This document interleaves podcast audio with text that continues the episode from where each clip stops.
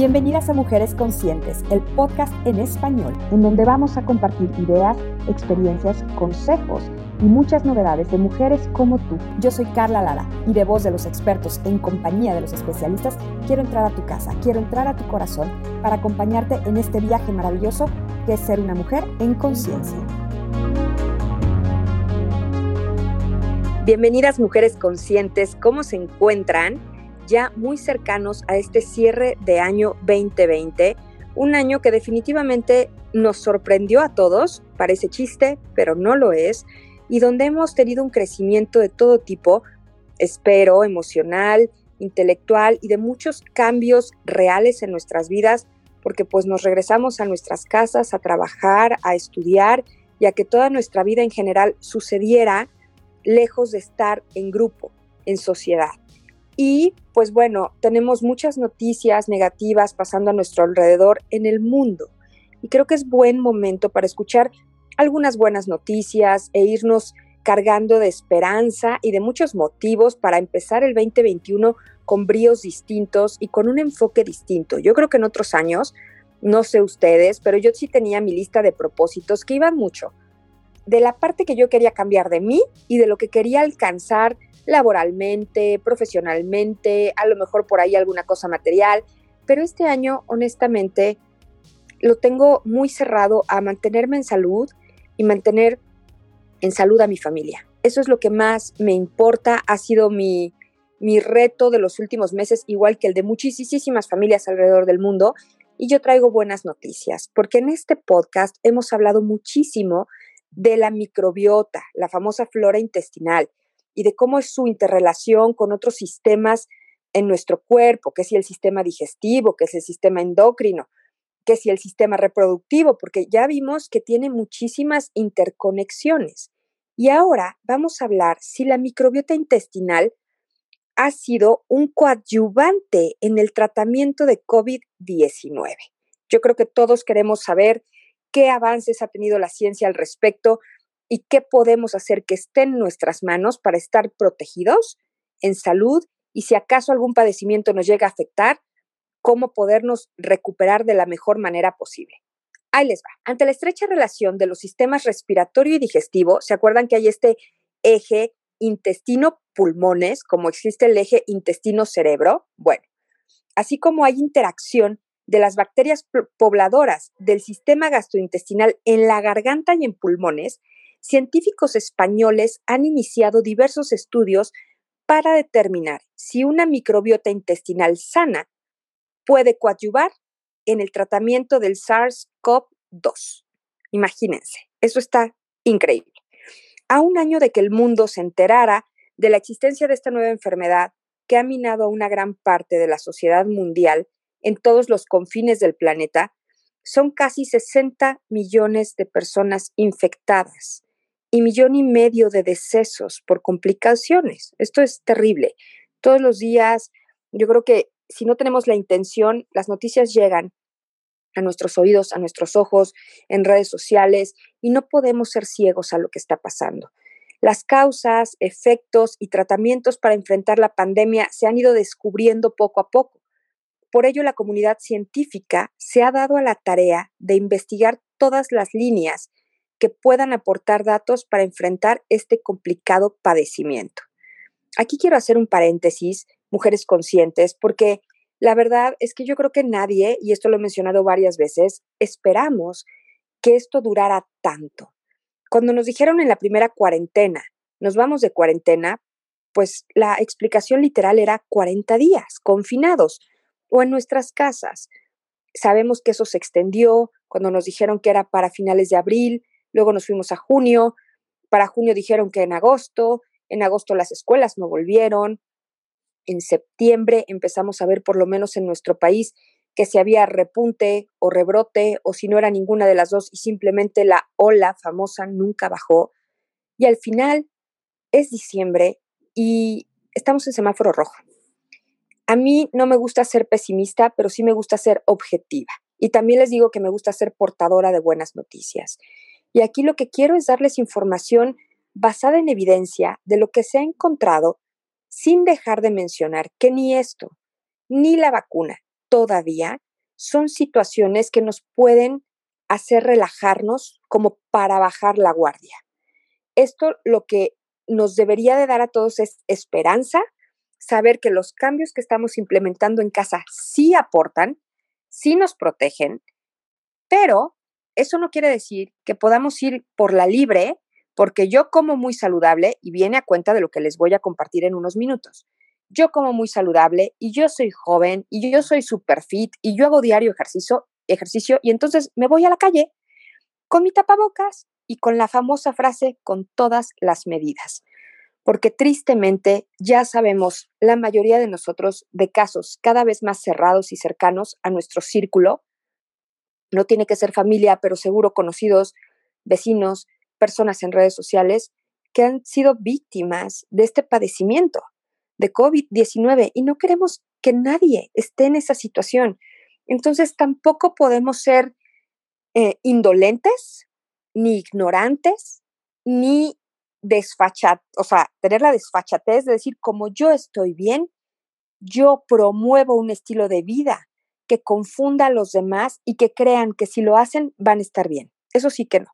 Entonces, con los datos duros, aquí hay algo muy positivo.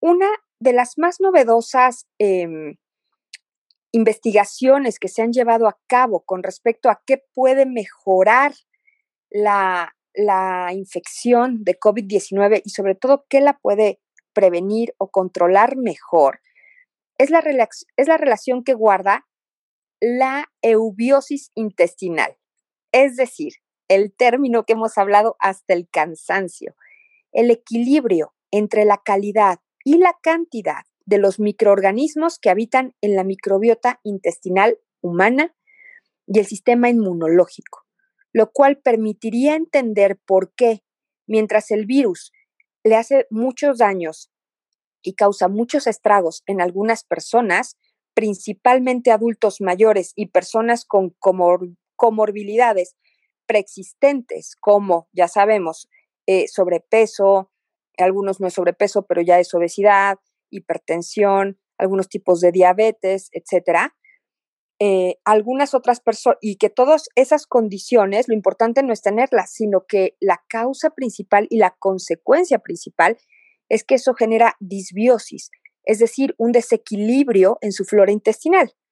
Y por otro lado, existen personas que también se han infectado de COVID-19 y cursan la enfermedad sin mayor malestar e incluso de manera asintomática. Los famosos asintomáticos que muchísima gente dice, bueno, pues por alguna razón necesaria se hacen pruebas de anticuerpos, presentan anticuerpos, pero nunca tuvieron conciencia, es decir, darse cuenta de que pasaron la enfermedad. No tienen un registro mental de que se contagiaron, ni tampoco tuvieron malestar, ni tienen síntomas. Entonces los científicos se han dado a la tarea de ver qué es lo que está pasando, por qué a unos les hace tanto daño y causa incluso la muerte, o secuelas muy graves y a largo plazo, y en otros pues es nada, es o la prueba de anticuerpos positiva o por ahí un leve dolor de cabeza, un poco de cansancio unos días y se acabó. Bueno, pues aquí va cómo lo presentan los científicos. Esto ya va a nivel un poco más técnico, pero me parece muy relevante porque no importa el lenguaje con el que se comunique, importa saber que lo que nosotros hagamos por mantener el equilibrio de nuestra flora intestinal sí representa beneficios mayores de los que hemos platicado todo el año para nuestro organismo. Y se trata de esto. El virus SARS-CoV-2 infecta las células uniéndose a un receptor de una proteína, ¿ok? Por medio de las pequeñas protuberancias que le dan al bichito la forma de corona, por eso se llama coronavirus, las cuales funcionan como llaves de entrada al organismo. O sea, no nada más es la forma que vemos la bolita verde con esos eh, pelitos que tienen como ventosas, ¿ok? Sí tienen una función a nivel microscópico, esas ventosas son como llaves. Con ello, una vez que entra el bicho en nuestro organismo, va abriéndose camino para entrar a pulmones, corazón, hígado e intestino. Por eso también se ha determinado que no es un padecimiento exclusivamente respiratorio, sino una enfermedad inflamatoria. Dicha proteína, que la proteína, el nombre correcto es ECA2, y se trata de la enzima convertidora de, de angiotensina 2, lo que hace es que evita alteraciones oxidativas e inflamatorias en el organismo, apoyadas por las bacterias gastrointestinales que defienden al cuerpo de agentes patógenos. O sea, la enzima que previene esta enfermedad COVID-19 con todas sus secuelas inflamatorias y cualquier otro padecimiento inflamatorio ya existe en nuestro cuerpo. Lo tenemos. El chiste es mantenerlo y tenerlo en suficiente calidad y cantidad. Por su parte, cuando el COVID-19 ataca al organismo, genera una reacción inflamatoria que afecta el cuerpo en este orden. Primero va a los pulmones, que por eso al principio creíamos todos que era una enfermedad respiratoria. Posteriormente se extiende a los demás órganos del tracto gastrointestinal. Prueba de ello es que se ha detectado el ARN viral en las heces de uno de cada dos pacientes, a pesar de que ya se planteó que el virus no se transmite a través de los alimentos. Pero, como quiera, es un microorganismo vivo que entra en el cuerpo, un virus, provoca estragos y puede excretarse del cuerpo. O sea, esto de verdad es bastante revelador. Las investigaciones tratan de establecer que una microbiota intestinal saludable podría cerrar la puerta al virus. O sea, el virus tiene la llave, pero nosotros tenemos la cerradura. Y eso me encanta. Impidiendo su entrada por medio de un sistema inmunológico competente que evite la colonización del tracto digestivo.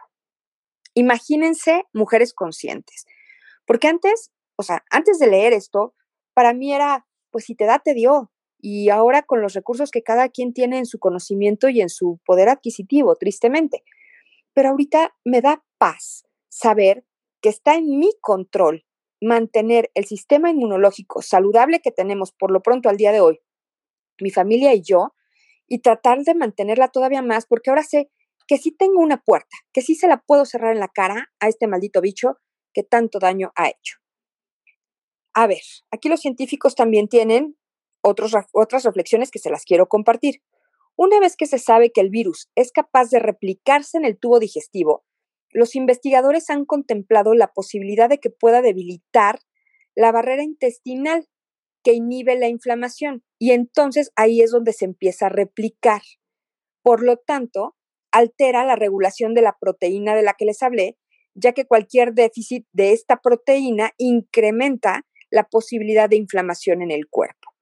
Además, pues en consecuencia altera la composición y funciones de la microbiota intestinal cuando se reduce la entrada de oxígeno en el cuerpo.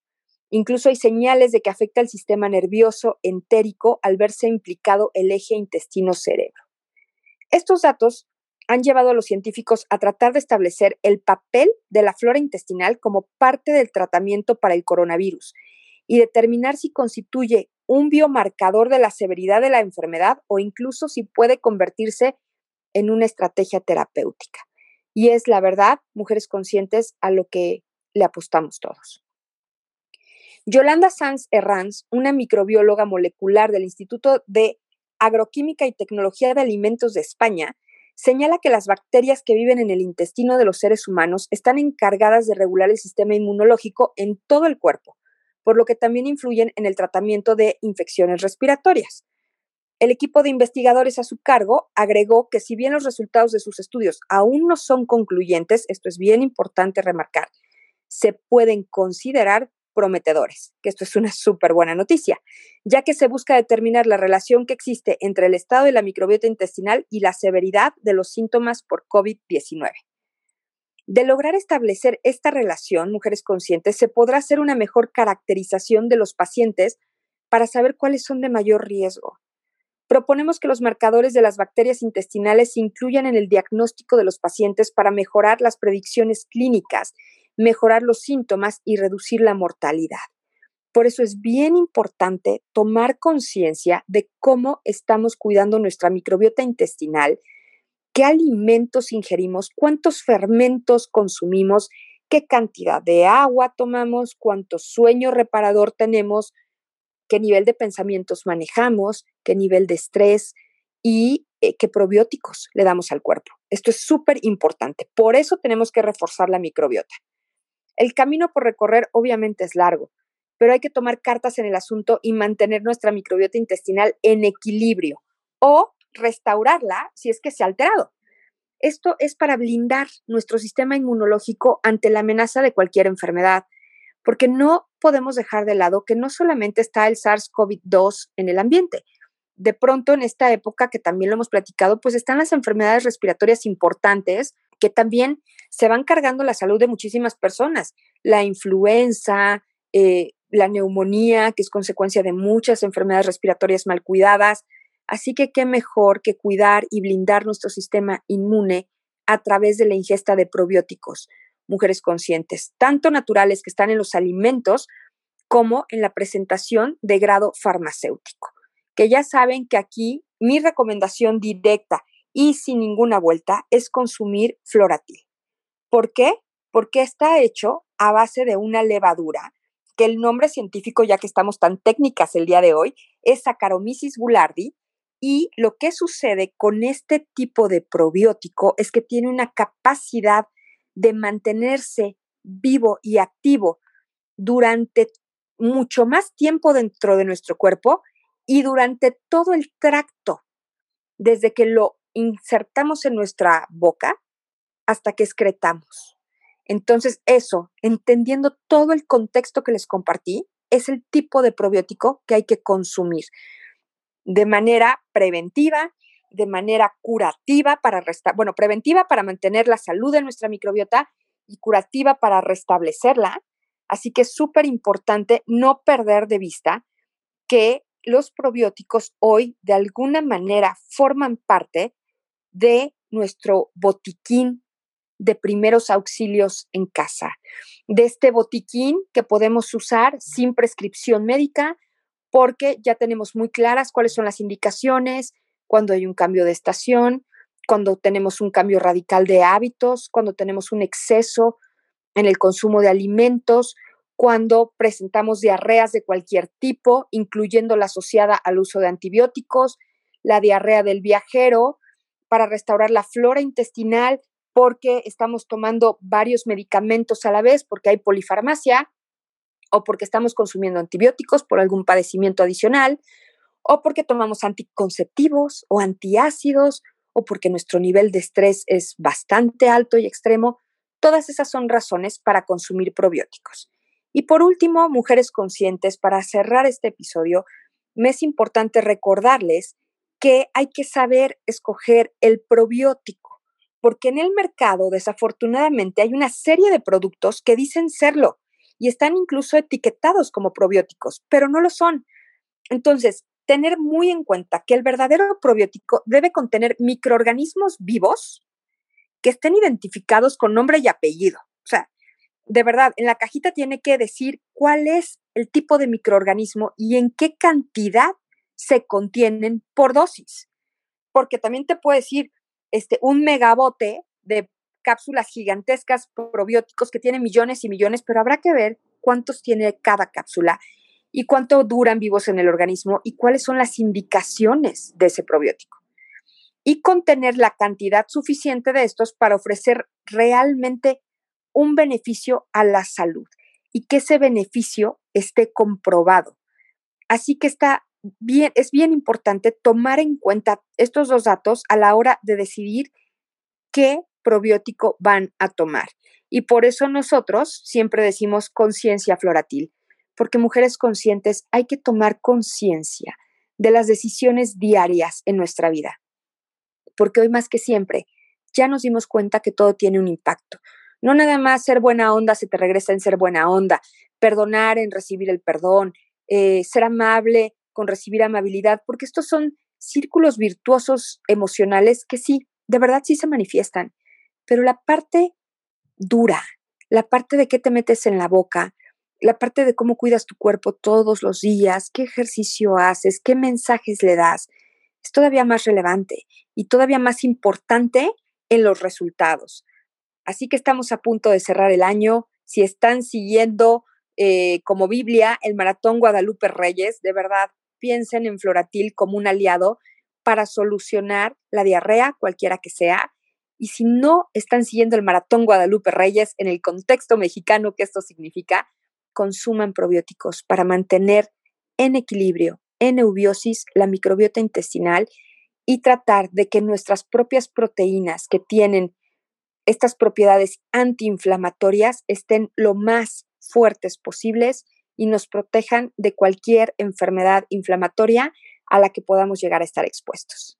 Mujeres conscientes, les dejo un beso, cuídense mucho, quédense en su casa, si salen, usen el cubreboca, lávense las manos, mantengan su sana distancia, usen gel antibacterial, usen el estornudo de etiqueta, que estas medidas se nos queden ya como llegar a un lugar y saludar, despedirse, dar las gracias, recoger nuestro tiradero, así. Y así hay que enseñarlo también a nuestros hijos para que nos mantengamos en salud, para pensar en los demás y para cerrar un año 2020 que aunque lleno de retos, nos dejó también llenas de aprendizajes.